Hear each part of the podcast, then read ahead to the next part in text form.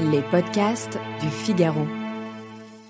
Monseigneur, il fallait voir ça sur des poitrines.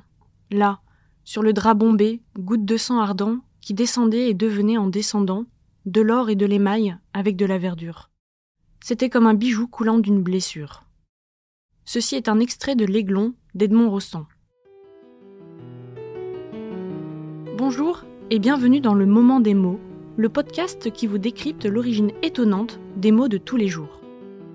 Je m'appelle Alice Develay et je suis journaliste au Figaro. Je m'appelle Dorian Grelier et je suis journaliste au Figaro. Nous sommes loin de nous en douter, mais nombre de termes français viennent de l'italien, de l'arabe, du russe et même du chinois. Aujourd'hui, nous allons vous conter l'histoire étonnante du mot bijou.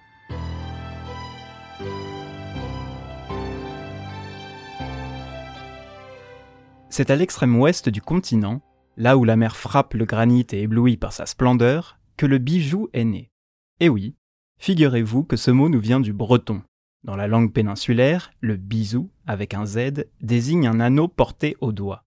C'est un dérivé du mot bise, qualifie lui-même le doigt. À la fin de l'Antiquité, les Bretons de l'actuelle Grande-Bretagne ont émigré en Armorique. Ils se sont alors mêlés aux Gallo-Romains qui vivaient sur la péninsule, apportant leur culture, leur organisation et surtout leur langue. Car le breton est issu d'un rameau celtique au même titre que le gallois par exemple. Du royaume au duché de Bretagne jusqu'à son rattachement au royaume de France en 1491, le breton survit et évolue. Il est surtout parlé par le peuple. Les élites, elles, ont adopté le français. Et c'est sûrement de cette proximité qu'arrive le bijou dans le vocabulaire français. Bien que le mot désigne un anneau en breton, on comprend en lisant le dictionnaire historique de la langue française qu'au début, il ne servait pas à parler d'une quelconque bague, ni même d'un collier ou de boucle d'oreille. Non. On le connaît au XIVe siècle sous la forme bijouterie, c'est-à-dire un ensemble d'objets servant de parure. Dans ses lettres au duc de Lorraine, écrites à partir de 1334, l'épistolière Alix de Champré y fait mention. Elle parle de bijouterie et de sucrerie comme quelque chose de précieux.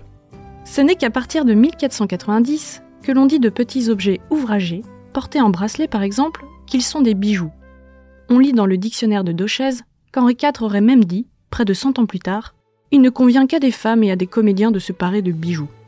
Plutôt flatteur quand on sait qu'au XVIIe siècle, par métaphore, on qualifiait de bijoux une chose ou une construction d'une beauté folle mais aussi une personne aimable et gracieuse.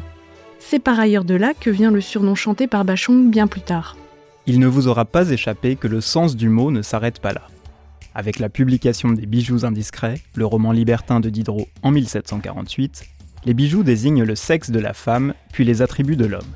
Familièrement, on parle des bijoux de famille. Mais en argot de métier, le mot a un tout autre sens.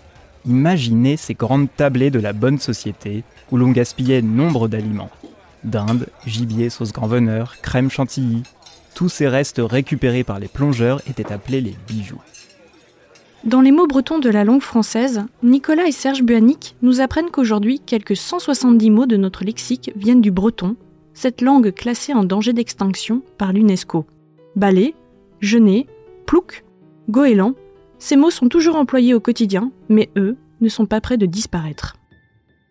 Merci de nous avoir écoutés. Retrouvez tous nos podcasts sur lefigaro.fr ou sur vos plateformes préférées. À, bientôt.